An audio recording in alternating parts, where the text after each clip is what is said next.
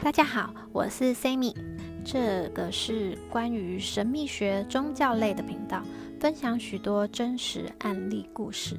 如果您对于神秘学、宗教类有兴趣，欢迎订阅我的频道，或是加入 FB 社团“慈心阁”，慈祥的慈，比心的心，阁楼的阁，将有更多真实案例故事分享哦。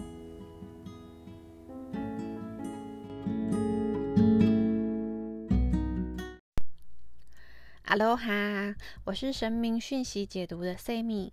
我的方式呢是带领个案呢去庙里参拜，去读取神明的讯息，传递后给个案呢，个案用直角的方式做确认。直角就是台语的宝贝。今天又来分享故事啦。今天呢，这个个案呢是要来询问呢，他想要换工作。那么一样呢，个案呢来询问问题时呢，我都会请示我的妈祖。那妈祖给予我的回应呢，是这个个案呢去妈祖庙询问就就可以了。所以呢，我就带领个案呢去庙里参拜，去妈祖庙参拜。那么我来复习一下哈，就跟各位听众朋友分享。假设你今天呢，如果你有事情想要祈求神明呢，关于像这种决策性的问题，比如说。找房子、找工作、买房子，都会先议建议呢，要先去找寻哦。像先找 A 工作，或者是 B 工作，或者是 A 房子，或者是 B 房子，然后再来询问神明，那就用直角的方式，请示神明说：您要换工作，是换 A 工作比较好吗？还是 B 工作？那问搬家的话也是，就是你要搬到 A 房子呢，好呢，还是 B 房子？就是要有一个正确的方向与目标，神明才能很准确的回应。那因为这种比较重大事情，都会建议呢，都是需要请示神明三个圣杯哦，三个杯哦，才是完完全全就是神明给予的旨意。那么这个个案呢，来询问工作方向的时候，其实他已经有去找工作，而且他已经通过了第一次面试。那我们之前就有提到哈，说如果你跟哪一个哪一位神明比较有缘，那当你在询问问题的时候，也会有比较有神跟你比较有缘的神明给予你提点。我当时呢是读取到了是千手千眼观世音菩萨给予他提点。千手千眼观世音菩萨给予他提点是说呢，这个案呢是可以做这个工作，但是你要做这个工作之前呢，你一定要需要把所有的规划与计划都先做好，才不会容易呢乱了手脚，而且会建议他呢就是一步一步慢慢做，而且要有决心的去做，不要三心二意。这个案呢，其实他还有一个芳疗的工作，那也可以就是先做这个事业，然后引导这个芳疗工作。就是假设如果他跟这个这些他现在这个工作领域上面的话有所接触的话，那他也可以跟这些这些接触的人讲说，其实他还有一个芳疗的工作。那如果需要的话，就可以慢慢带入在这个领域上面。那这个个案很可爱，他那时候其实有询问我说。我可以询问神明说，这个事业可以达到我想要的吗？那通常呢，我都会请示，就是这个案说，那你就再帮我用直角的方式跟神明做确认就可以了。那么后来呢，就是请示神明后，神明就笑杯哈，然后笑杯的话，意思就是它是一个凸面在上，平面就是两个凸面都是在上面的。那他表表达的这个意思含义就是说，是这个方向，但是还是有其他意思。就是神明其实有点是跟他讲说，就是因为今天已经给予他这个提点与意思了，那其实是可以做这个工作，但是他又询问说，这个工作呢，是不是可以达到他有所欲求了？那就变成是他自己会对于这件事情有所质疑。那我当我来找我个案，就是请示神明的时候，我就是一个传达者，那我就是带领个案去请示神明，那就是我读取完以后，然后去传达给给这个要询问的当事者，那就是那再请当事者再帮我去做一个确认。所以就是如果你我已经传达给。给个案，那个案如果有没有要意愿想要去做调整的话，其实我都很尊重当事者的意愿，就是我不会很刻意又要求说，哦，我今天跟你讲哦，神明跟你讲的这些东西哦，你一定要做，你一定要怎么样哦，那我还是会尊重这个个啊，这个就是当事者愿不愿意。好，那再来的话呢，就是我觉得请他回去再想一想啦。我也没有当时，我其实没有很要强迫他，要求他一定要这样子做。再后来呢，就是指那个开机妈祖给予他的提点。那今天我呢，就是要来分享我的主神妈祖的故事，噔噔噔噔噔噔噔噔，期待众 所万众。那妈祖呢，她姓林，名叫默娘。那他是福建省滨海的地方梅州莆田县人，关于他诞生的的故事呢，就是他的父亲叫做林苑，他做过大官。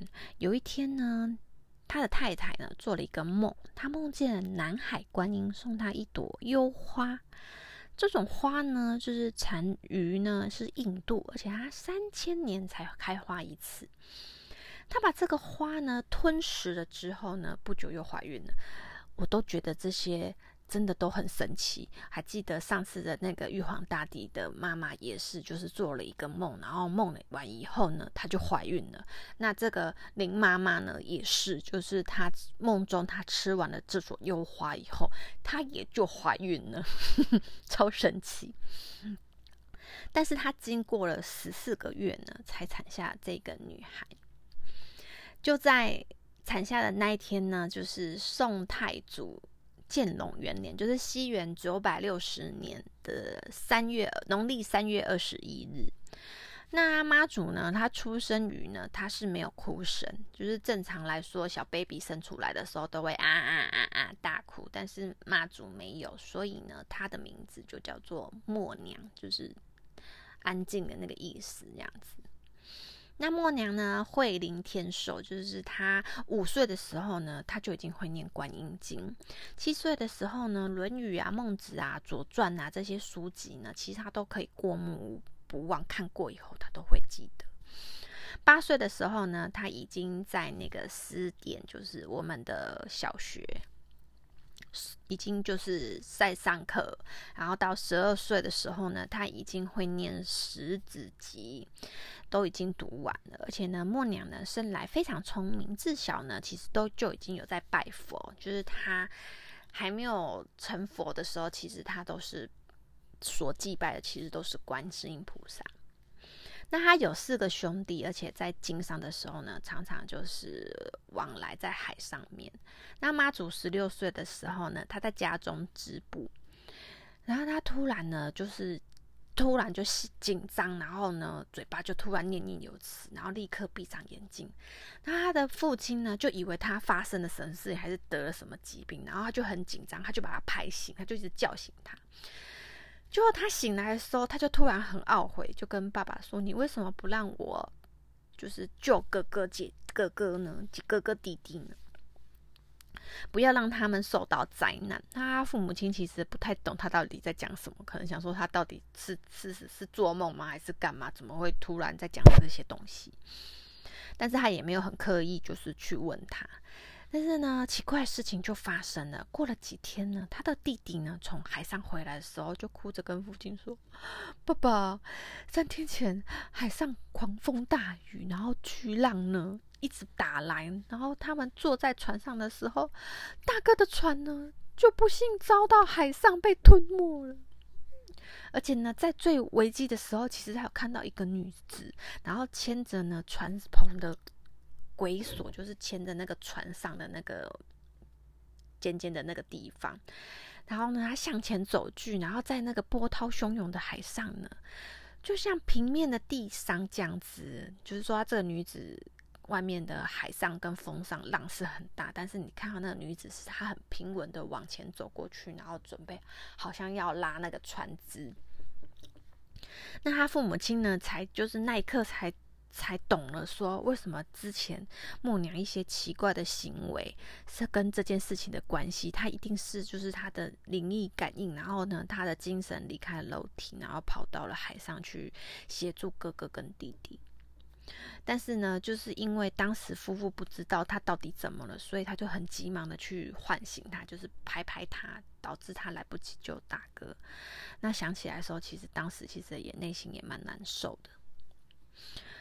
那呢，因为他就是有这样子的体质，其实他都会有所感应，然后他都会一些跟一些就是海上的居民讲说，就是可能这几天可能海上或可能会有一些海浪啊，请大家都要注意。但是他就是很神奇的是，大家后来听信他这些就是请大家都要注意的话，真的都可以度过这些平安。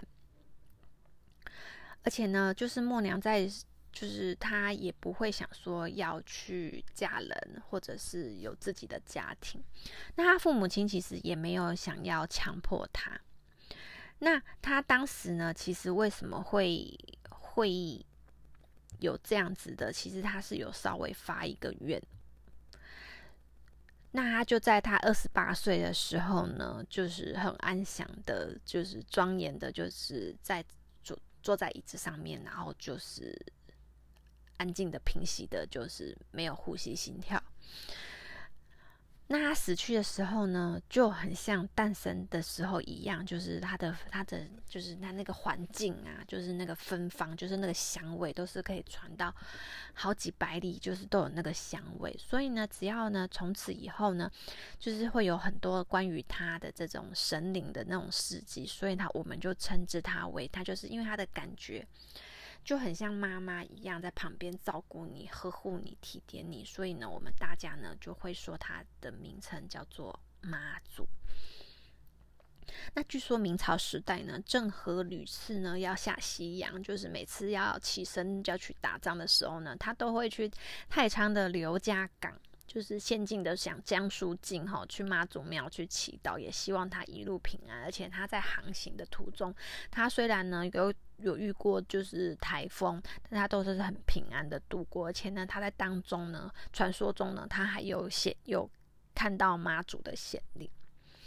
那因为他就是因为他的，就是他都一直很维护他的居，就旁边的居民跟家人出海，就是当时其实都会有遇难，那常常就是哭的，就是很难受，所以他其实就是他有发愿说，如果他可以就是抑制这些恶风啊、海浪啊，所以他可以愿意减寿三十年以。保护这些渔民，所以他才会有一天突然像睡着的死去。但是他就是这个意念去感动了观世音菩萨，所以呢，随机教化他，而且引导他来入仙界。这也是为什么渔民呢都会以供奉妈祖为由的主因之因，而且默娘呢就是在在这个众神的带领下，经历了许多考验，终于在宋太宗雍熙四年（西元九百八十七年）呢，就是位则正道，就是真的升格为神明。那。妈祖呢，默娘呢，自从呢升仙登天的时候呢，因为这些渔民就是很感动默娘的行善救助功德，所以呢，就在他羽化升天的湄洲岛呢立誓的奉祀，所以就会有我们那个妈祖的祖庙的诞生。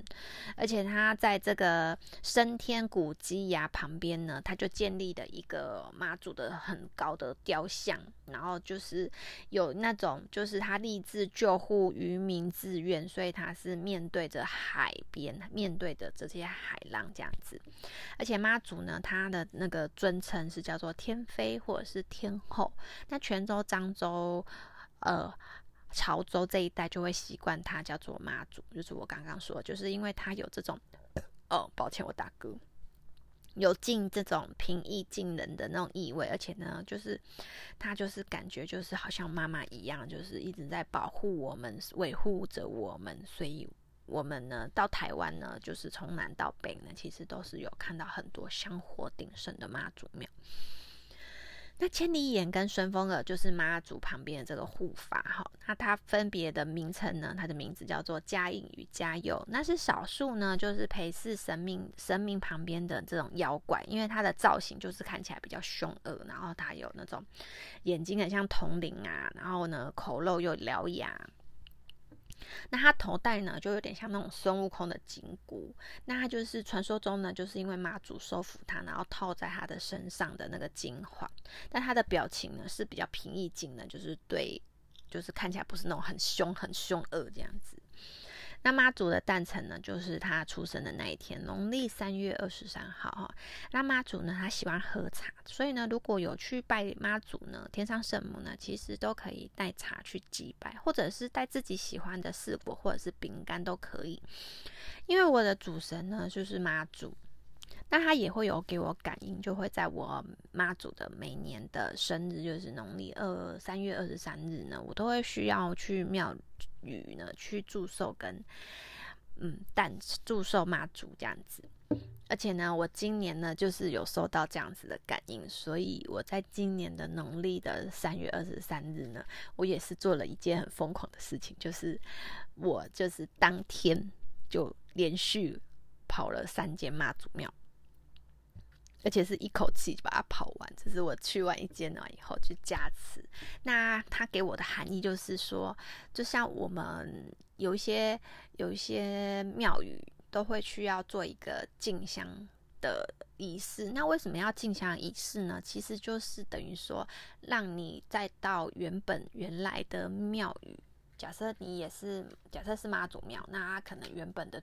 原本是从哪里分灵来的？那他每年都会需要再回去原来的祖庙去做一个过炉器去充电。那妈祖也给予我的感应，就是我的主神给予我的感应，就是我也需要这样子的力量，就是回去加持我的能量，然后加持我的炉气。所以呢，我就连续就真的是去了三间的。的妈祖庙，而且我真的很感谢妈祖，因为妈祖给予我的勇气与力量真的很多，也一直指引我，就是用这样子的方式去回馈这些社会，然后回馈这些尽自己的力量去传递这一些关于神秘学、宗教类的一些含义背后的意义，然后也希望大家都可以去能了解这些背后想要。神明要传达的含义，才能让我呢有勇气呢有力量呢去跟大家继续分享这些故事。那也可能就是我前世是个孤儿啦，就是我跟家人的缘分其实很浅。那妈祖给予我的感受，真的就很像妈妈的感感觉，就是很温暖，就是那种你就算你做错事呢。他纠正你，还是会就是一定会纠正你，但是呢，他还是会很慈爱的保护我们。这也是为什么呢？妈祖呢会受那么多人的尊敬与喜爱，而且呢，一般的观念呢，我们妈祖就是只有一位，那我们的名字就是名字就是就是他名字叫林默娘嘛。但是我们为什么会常常会有听到什么大妈、二妈、三妈，可能有到四五妈、六妈这样子？其实呢，妈祖呢就是。他其实都是同一位神明，但是因为就是呃分灵出去，所以他会有一个编号，所以他必须要分一号、二号、三号、四号。那所以呢，如果是这一间庙宇请来的最大的神明，就是最大的那个妈祖。最早的妈祖神像的话，我们就会称为大妈。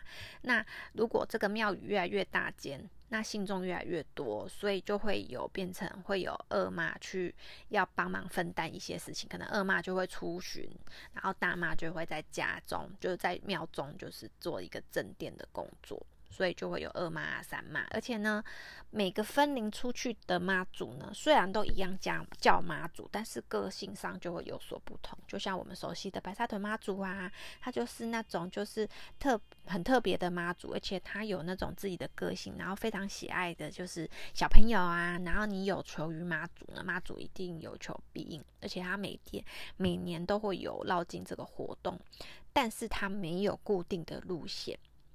但是他一定能抵达终点，到北港朝天宫。这就是妈祖的由来与故事哦。那么呢，当时呢给予个案，这是开机妈祖给予的提点。我当时呢，其实有读取到呢，这个个案呢就比较容易头昏脑胀，就会不舒服这样子。我当时有询问这个个案，说个案有回应我说，就是他都是比较容易头晕不舒服。那么，因为他就是头晕不舒服的原因呢，其实是因为他的房间就是空气不是很流通，所以他就很容易造成头昏脑胀。而且他建议这个个案呢，就是房间尽量呢来保持空气流通，就平常呢就是可以把窗户打开，要睡觉之前呢，就是再把它关起来就好了。然后尽量呢，就是保持空气流通，或者是用那个循环扇啊，让这个空气流通也行。而且这个个案呢，其实他有那种念经的习惯，可是呢，可能因为呢工作的关系呢，他回到回到家呢，就是累了就睡着。他醒来的时候，可能就已经十点啊、十一点了。个案才想说啊，我的功课还没有做完，就是念经功课还没有念完。那么开经妈祖给予他的提点就是说呢，建议个案呢，就是他就是这念经功课呢，不要太晚，然后提早一点会比较好。再来呢是那个虎爷公给予的提点哦，那虎爷公有分天虎与地虎，那天虎呢就是放在桌子上，它阶位比较高，就是我们平常会看到，就是天虎的话会比较少，那地虎比较多，就会放在神明底下这样子。然后但是诶，这个是虎爷公给予的提点，那虎爷公呢，就是它是压阵跟压阵疾病呢跟。跟恶魔跟恶煞，就是压这恶魔恶煞，而且是他看守宫庙呢的保护的庙宇的的的职位哈。还有这种演艺事业工作或者是八大行业都很适合。那因为这个个案来询问工作其实是直播事业。那胡爷公给予他的提点就是说，因为他这个个案已经第一次面试，其实已经通过了哈。那虎爷公给予他的提点是说，如果要他去面试第二次的时候呢，建议他就是穿靓丽一点啊。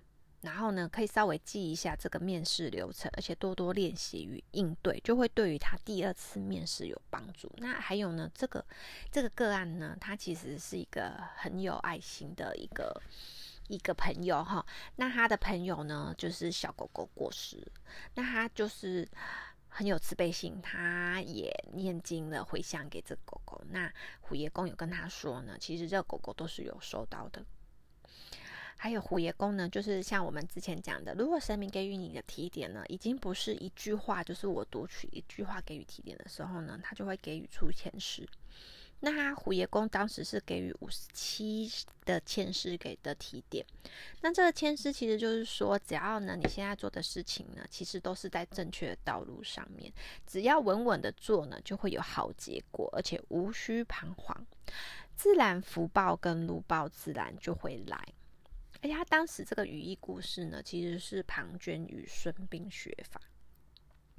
这个故事是说呢，他那个孙膑呢，他是战国时代齐国人，他跟庞涓是一个非常要好的朋友。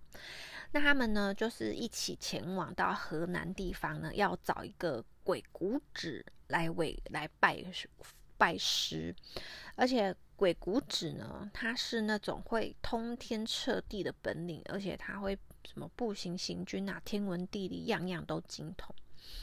那么他要去请教这个鬼谷子的时候呢，鬼谷子呢就跟他就是鬼谷子有跟他们说：“哦，你们要来找我学武的话，来学的话呢。”就是意有点，就是说要跟他们讲说，有点要给他们一些考验这样子。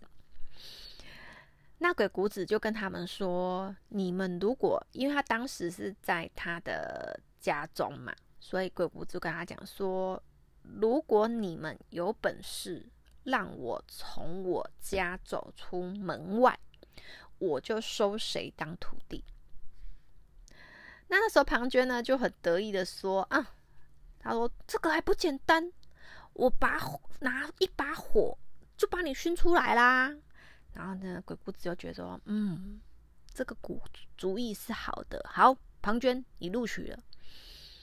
那孙膑呢？其实呢，当时呢，其实就是还在想说，他用什么方式，就是要来，就是用让这个老师可以出来。那鬼谷子呢，就已经说说，那孙膑轮你了。那孙膑呢？回话说呢，嗯，要请您老人家走出洞外，我其实真的没有办法。但是呢，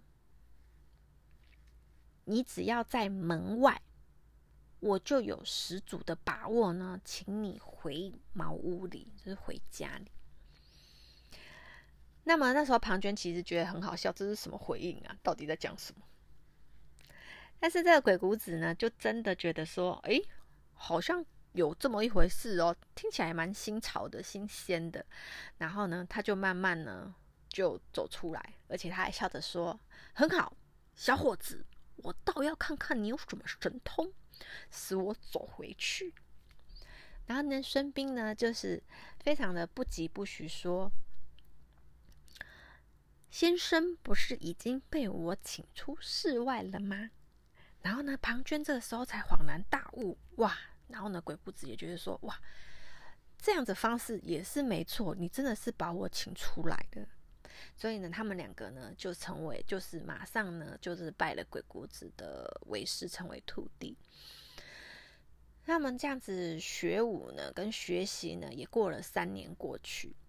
有一天呢，庞涓呢刚好呢下山挑水，那他就有听到呢魏国呢正在招揽人才的这个消息，他就心里想说：嗯，我这么聪明才智，求一个官有什么不可能？而且呢，在这里就是只能打柴啊，然后挑水啊，然后听老师讲啊。就是生活也很乏味，所以他就决定他要去外面闯闯看看。他回山了以后呢，他立马向这个鬼谷子老师辞行，就是他要告别，他要下山了。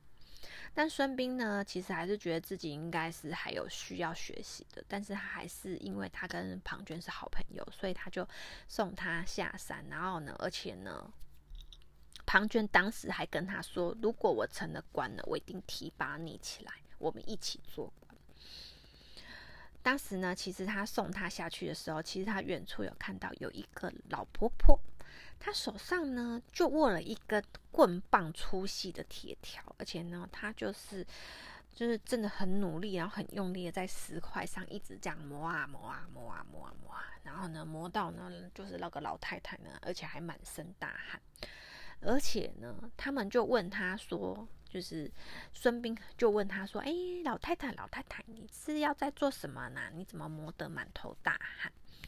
然后老婆婆就说：“嚯嚯，我要把它呢，就是磨成一个绣花针，这样子。就就所以，我才会有这个故事，就是铁杵磨成绣花针哈。但是呢，庞涓那时候呢，就觉得觉得说，哼。”怎么可能会？你这个铁杵到底要磨到什么时候才会变成绣花针？这是笑话吧？怎么可能？但是呢，孙膑呢，反而看完以后呢，他就觉得说，嗯，我只要努力呢，我有一天呢，一定会成功。这个老婆婆呢，她已经年纪这么大，但她还是有很有毅力、很有心，想要达成她想要做的事情。那她应该要回去更加努力。结果呢？鬼谷子呢，在有一天的夜晚，他突然摸出了《孙子兵法》，而且呢，非常的要求这个孙膑要好好认真学习。隔了三天以后呢，鬼谷子呢就跟他要了这本书，而且呢，当时呢就立马马上呢就出了很多考题要考验这个孙膑，但是孙膑呢马上都可以回应他，而且呢，鬼谷子老师就说。书中道理深奥，运用得当，可以拯救天下万民；用错地方，反而危害众生。不久呢，这个庞涓呢，真的成为了魏国的大元帅，就是大将军而且他本来，可是呢，他的心呢，就是 常常呢，会用这种小聪明，然后想要去加害别人，然后让自己。就是有利有利于自己这样子，而且呢，他当时其实已经忘记了跟孙膑的誓言。当时呢，孙膑其实是接过接受了这个魏惠王的礼聘，但是呢，这个这个庞涓呢，就是觉得我现在已经成为大将军了，你就是要来侵侵占我的位置，他就是开始这个嫉妒心产生，而且呢，他想办法呢，就是要杀死这个孙膑。还好呢，就是孙膑呢，就是有照这个鬼谷先生呢这个减粮妙计，就是假电，就是假装自己已经死掉，但是他的双脚其实已经被砍断，但是他那时候呢，就是还是赶快逃回齐国。那齐宣王其实觉得他是个人才，而且他就是聘用他当军师，所以呢，当齐国与魏国之战的时候呢，孙膑呢就是利用他的这个。孙子兵法的方式，还有这个鬼谷子老师给予他传授这些教导，所以结果呢，就是这个奸臣呢，这个庞涓，结果他被最后被万箭穿心，而且惨死在大树下。其实这个故事含义其实就是说，其实庞涓其实很聪明，但是他就是用在不对的位置上面。但是呢，这孙膑是很认真的学习，而且他们努力的学习之后呢，也运用了这个《孙子兵法》的智慧，让自己脱困成为军师。其实《孙子兵法》哈，它有很多理论，它真的是可以运用在这个社会上面。我当时呢，就是我们常常呢，可能都会认为说，做什么事情好像都会用这个输赢来衡量。其实呢，是要运用智慧，让彼此呢不需要用争斗，但是呢又可以得到双赢的局面。所以，所以这个鬼谷子老师才会说，这个书中的道理深奥，但是运用得当，真的是可以救天下万民。但是用错地方，就很容易危害众生。其实他有点提点他的意思是说，你现在的状态呢，是一个非常有智慧的。的人，但是呢，那你这个智慧你要运用到哪里，还有如何运用，真的就是要看你自己自身的状态。那你自己是想要成为庞涓还是孙膑，就可以思考一下，然后可以好好运用在生活上面，这才是神明给予他最大的意义。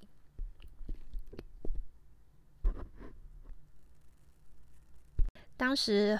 呃，我之前都有分享过，就是当你在询问这个状况的时候，比如说询来来庙里询问神明的时候，家里如果有一些状况，或者是家中亲人有状况的话，其实都会给予你提点。那当时关圣帝君就给予提点，那当圣关圣帝君给予提点，其实是提点爸爸的部分。那他建议个案就是要跟爸爸说，他身体的健康的部分的话，是因为他肝火比较过旺。那肝火过旺的话，就会导致脾气状况没有办法稳定。那建议他要多喝苦茶跟青草茶类来做退火。还有文昌帝君也给予提点。那文昌帝君的话是给予他弟弟的部分的提点。那他弟弟的部分是做比较文职类的，就是文艺类的。那提点弟弟的部分就是他饮食要正常，因为我当时读取到的时候，就是有读取到，就是他是。做两份工作，那变成他做两份工作，就是变成他白天一份，晚上一份，所以他很容易就是在工作跟工作的衔接上的话，他很容易就没有吃饭，那三餐可能就比较不正常啊，比较容易造成肠胃不适。所以神明给予他的提点是说，就是在工作上的部分的话呢，早上学校的工作跟晚上接案的部分，就尽量要调配好时间。赚钱是固然的，但不要给自己太累。那么文昌帝君也给予他三十一千的提点。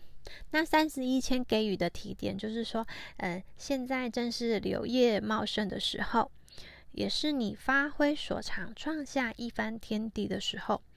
只要勤奋努力，一定会开花结果，福气、禄气自然会来。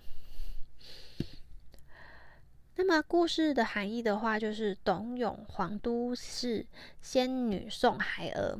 那董永他是一个孝子，那当时他爸爸过世的时候呢，因为他们家境没有这么好，所以就变成他要去街上就是卖东西，然后来赚取一些费用，来就是做丧葬费。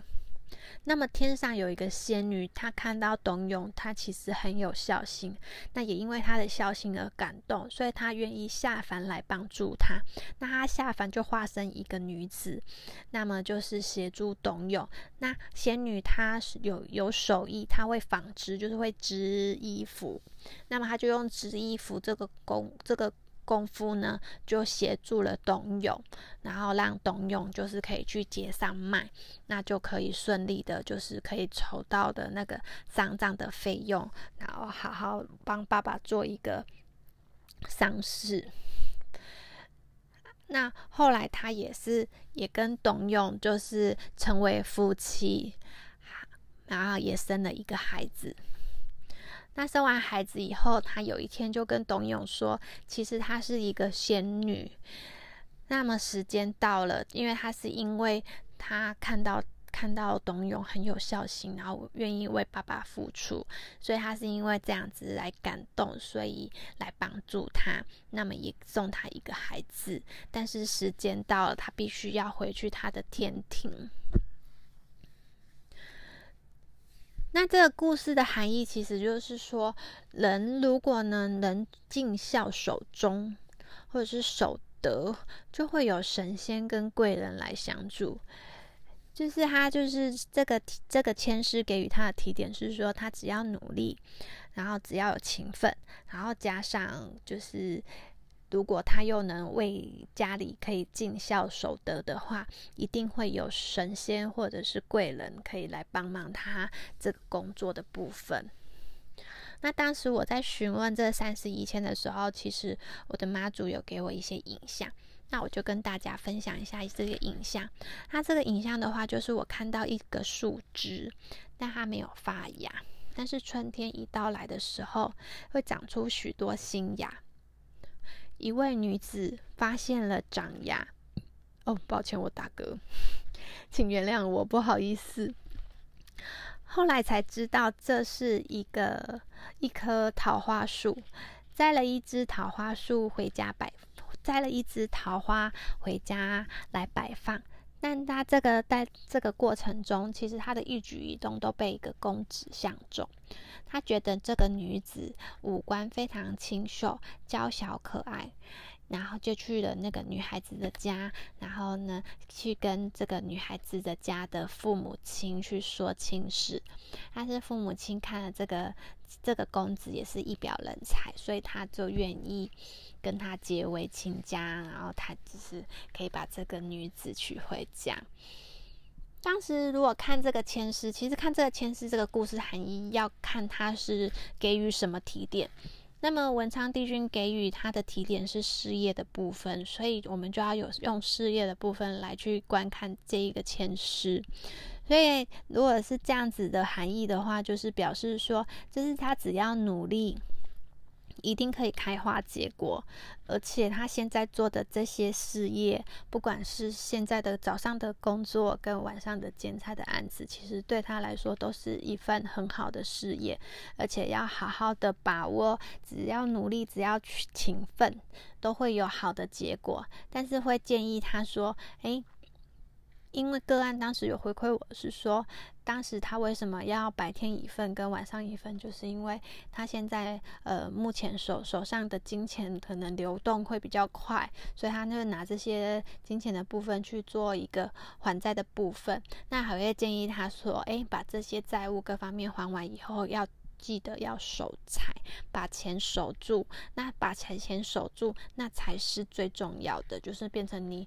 认真努力工作，但是其实钱没有收到，反而其实是会让自己跟身体跟各方面都会比较辛苦。但是其实这个个案很可爱，因为呃，其实有的时候神明给予你提点的时候，其实不是只有一句话、两句话来形容的时候，就会给予出千诗。那他当时其实，在抽弟弟的签诗的时候，其实他他真的很认真，非常认真，表示其实这个个案真的很爱他的家人，也希望这个这个个案真的就是他的。嗯，家人跟他自己，他工作的部分，还有他家人的身体，还有弟弟的工作跟身体，都可以有一个就声明给予他的提点，尽量他去做提，就是提醒跟部分要多多注意。那我也希望这个个案的部分都可以各方面都可以很美好。那后来个案其实有回馈我说，呃，他后来第二次去面试的时候。他就照着虎爷公给予他的提点，就是穿比较靓丽呀，然后比打扮比较有精神，然后稍微记一下呃第二次长官会询问的问题，然后他把它记下来，而且他也把该怎么回应的部分记下来，然后当时的呃面试就会很顺畅，然后他也顺利的找到这一份工作。那么经由。带领个案呢去庙里参拜，询问神明关于要换工作、找工作的这件事情呢，神明给予的这些指引的背后的含义是说呢，就是当你请示神明的时候呢，神明给予你方向与回应，建议就要先执行，而不是呢又考虑了是否做了呢，能达到自己的要求。所谓呢，只要努力，哪怕是干瘪的孤立，也会认为那是自己的劳动所得。没有努力呢，只靠别人，即使收获了，也不是自己的收获，不是你自己的成绩。就跟各位分享哈，其实我们人呢，人生呢，其实来这一世呢，都有自己要面对的课题，需要去面对、去执行，就像打游戏一样啊。在这个困难中呢，我们其实就是要了解说，这个困难到底要让我们呢去了解什么，或者是有什么意义？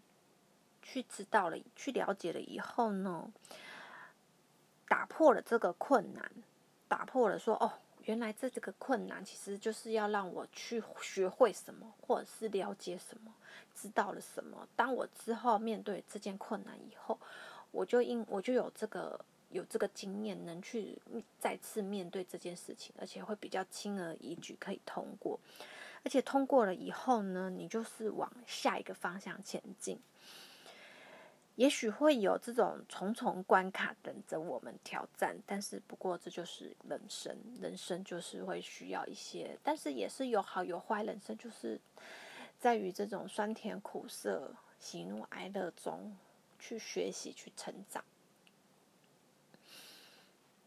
而且还有呢，给予这些提点与问题方向，真的就是要看当事者愿不愿意去调整，然后让各方面去做提升，那才是最大的意义哈。又到了 Q&A 时间喽，非常感谢呢各位听众呢陪伴了我，然后陪伴了你们，我这些力量能陪伴了你们，然后愿意去聆听这些奇幻故事。那么就有听众朋友问说。请问神明的神跟佛有差别吗？差别在哪里？谢谢您。先跟各位听众朋友分享哈，什么是六道轮回？佛教说呢，众生由于过去式，就是过去式，就是你今生前面的的的的投胎的状态，叫做过去式。那所造的业啊，不管是善业恶业。产生的六种不同的生命的生存的状态，有天道、人道、修罗道，还有地狱道，还有恶鬼道，还有畜生道，就总共有六道轮回。那么，呃，六道呢，就是六者呢，其实就是前面的三界，就是天道、人道。还有阿修罗，那他的部分呢是，呃，他是认为佛教呢认为这些众生能修炼出这三界呢，都是这些生命未尽之前所中的辗转的生死，就是叫做六道轮回。在这三界之中呢，其实就是在于无法跳脱的这些贪嗔痴里面的情感所来。那这些众生呢，就是因为这些因果业力，所以很容易就会在不同的这个六道轮回中去一直在牵扯。那为什么会这样？就是因为我们常常会有一些私私心，可能会有一些利益，为了利益，为了想要这些名誉，或者是。喜怒哀乐悲苦生老病死，其实都是牵扯不了这些情感的牵挂。那么这些情情感的牵挂呢，会有产生一些执念。那还有，你如果心。会想要做善事，或者是你可能会有一念之间做恶业，就会像我们当时前几集有分享，就是地狱轮回状态。地狱轮回状态，其实阿弥陀佛也是有曾经会遇到这种贪嗔痴的状态，但是他一念之间，他有有了善念，他就又跳回他原来的人人就是天道，反而还有更阶更高阶级的状态。那么因为这些业力因果呢，就是会让你这一生结束以后，你要去向到哪里？所以我们呢，不管呢你在哪一道，其实都是因为自己的因果业力所决定，而且不管。这些好与坏，其实都是自己当时的想法与意念造成现在的状态。那跟大家分享一下，这六道轮回这些道里面的含义是什么？像天道呢，它就是佛与神明类的地方。那人道的话，就像我们讲的嘛，我们的人类的部分，就是你你的人的部分的话，都会在人道这里。那阿修罗，什么是阿修阿修罗道？什么是阿修罗道？其实它就是原本呢，它的等级其实是跟天道一样，就是佛啊、神明啊。但是呢，他就是贪嗔痴很重，贪嗔痴很重就是什么？他可能会嫉妒，会贪，希望自己的东西可以占占为己有，或者是对别人。会很就很容易会有生气，或者是他会很执着想要做某一件事情，就是他当时其实会觉得，为什么他们这些天道的人为什么可以都一直在天上，他每天都很快乐，那我为什么就会长得比较没那么好看？那你们都是这么漂亮，为什么我就是要受这样子的之苦？所以他就会在这个修罗道这边一直不断的延伸。那地狱道呢？就像我们讲的，我们的众生，如果你的恶业，就是你的这些前面这些讲的这些情感贪嗔痴，会让你一直不断的有这些想法与执念，你就很容易就会掉入地狱道。那恶鬼道就是你当时呢，就是你之前做的这些恶业。而且你的贪欲、你的记恨心、你的、你的执念一直无法跳脱这种想法，那你就很容易掉入这个恶轨道。你常年是不能吃东西的，就算你想吃东西的时候，你吃到喉咙里面的时候，你感觉你就会很像火在吞火，你没有办法吞噬。那出生道呢，就是你在生前呢，其实你是你会做一些嗯。没有办法让人家接受的一些怀念，比如说做不小不做一些亏心事啊，就是一直亏欠别人啊，所以你就会种下这些业果，所以变成你死后呢，你就会变成堕入在就是畜生道，然后你转身呢，你还是要成为畜生来去还这些业力。那这些六道轮回中，天道里呢，就是佛祖跟神明的差别在，就是它是归类在这里。那他们的差别就在他们在于他们传授的道义的差距，就是天道呢，天道的佛祖呢，他其实呢，他传道就是以禅学为主，他传传递的道义呢是观察自己的内心，心中有所体悟，了解苦难为何，这个意义到底是什么，了解以后有所提升，那不要让自己再受这个苦难与折磨。那以以那个佛学的啊，就是无上正等正觉，然后有所体悟跟了悟这些众生。那神明跟道教类呢，他就会以菩提心跟普跟慈悲心的角度去看待这些事情。所以，我们当祈求是就是庙里的神明，或者是都会神明都会很慈悲的给予你回馈，然后而且回应你而帮助你。那我们感谢这些神明给予我们的协助与帮助。那你们我们的自身呢，也要有产生这样子的菩提心跟慈悲心，去观察所有、看待所有你现在周边的人事物。但是呢，如果你自身是要来询问，非你真心真意，或者是你有利益冲突，就是你会问神明说，嗯，那个赌博的时候，大概是开几号啊？什么有几号？什么时候会被中啊？什么的，就是有这种比较利益冲突的问题呢，神明就会比较没有办法回应你。而且呢，所以我才会一直不断的、一直不断的、一直说、重复说，真心诚意其实很重要，因为你真心诚意呢，去祈求这些事情。然后呢，你之后呢，你也愿意呢，你看待的东西都会以这样子的方式去看待，以菩提心、有慈悲心去看待所有事物。那么，什么是菩提心呢？那菩提心又分为呢，愿菩提心跟行菩提心。那愿菩提心就是发愿愿意利益众生，就是你自己会愿意像神明一样去发这些心，去帮助与协助，用行动去做这些事情，就是行菩提心、菩提心。就是行菩提心的话，就是你有这个心，而且你愿意去行动。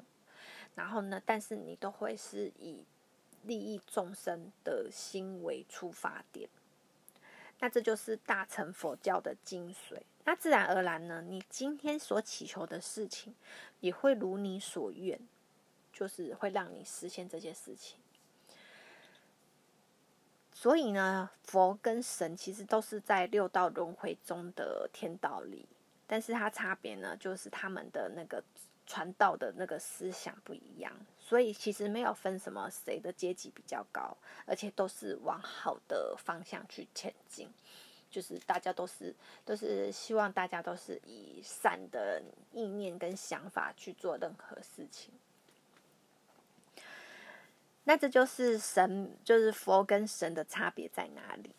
那还有一个听众朋友问我说：“诶，请问您除了神明解读者以外呢，平常都做什么事情呢？还有什么身份呢？或者是还有研究其他灵学或者是特别工作吗？”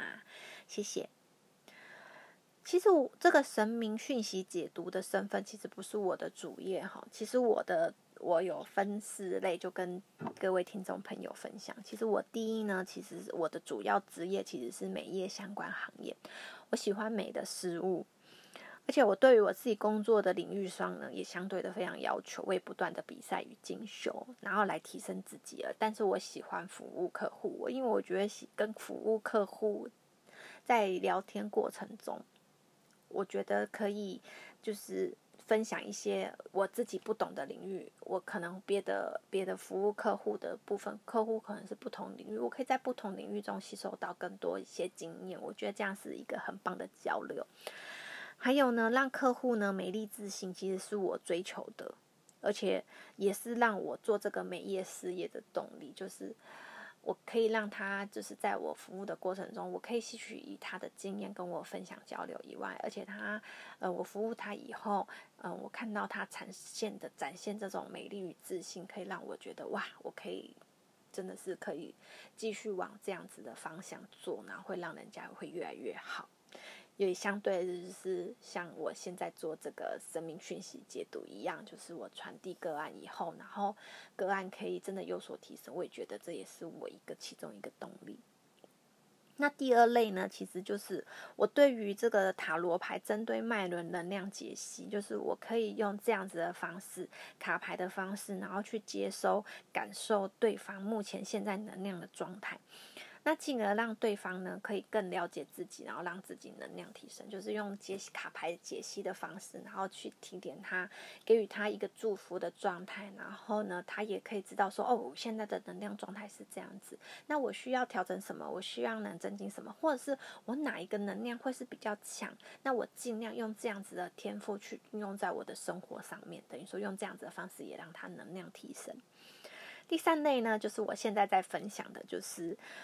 我带领个案去大庙，去去心中他真的有疑问，然后有所祈求。我带领个案去妈祖庙呢，或者是天公庙呢，请示神明给予提点。我在旁边读取，去协助个案，然后让个让这个问题呢有一个解决的方向，去进而去提升，真的是去解决这件事情。第四类呢，其实就是一些。没有办法直接来到现场去询问神明，或者是居住地方比较偏远，或者是国外的朋友们，那么我就会用线上用网络连线的方式，去直接读取我的主神神明，就是妈祖。那请示妈祖，那直接就是线上回复您的问题。那有连线过我的主神妈祖，其实都会回馈我说，就是呃，我的妈祖的。跟他对话的时候呢，这个说话的频率跟音频其实跟我现在讲话有蛮大的差异。他的声音呢会比较平稳，而且呢比较低频。那说话的时候会比较文言文。哎，他虽然说话比较文言文，但是不会让你听不懂啊。然后呢，就是进而用这样子的方式去协助个案，然后给予个案方向。这就是我平常的生活。那也是把这些灵学呢带动在日常生活上。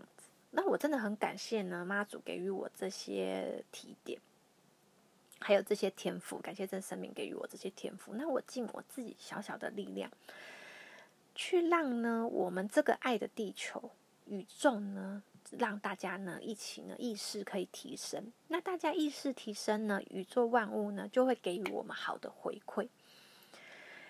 其实呢，现在呢，就是全世界呢，其实都会因为这个疫情有所呢改变与变动。你原本有计划好的东东西，你可能突然都会没有办法做，或是没有办法去做一个调整。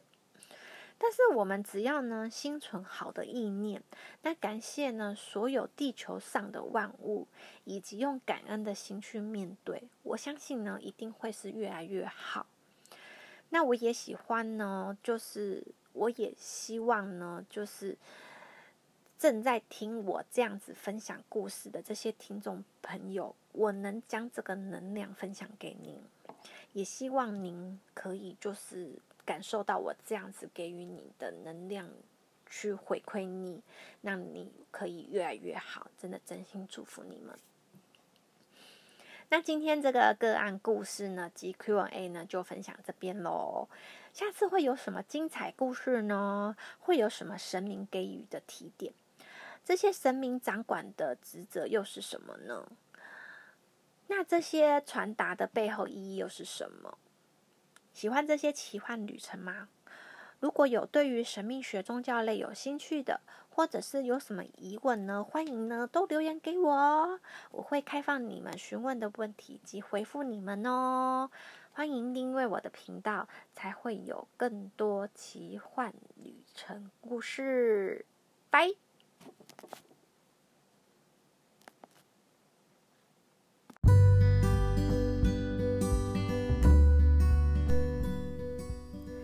谢朋友们愿意拨一点时间聆听这个奇幻旅程，了解神明给予的旨意背后的层面与意义，让自己生活层面、精神层面各方面都能够有所改善及提升。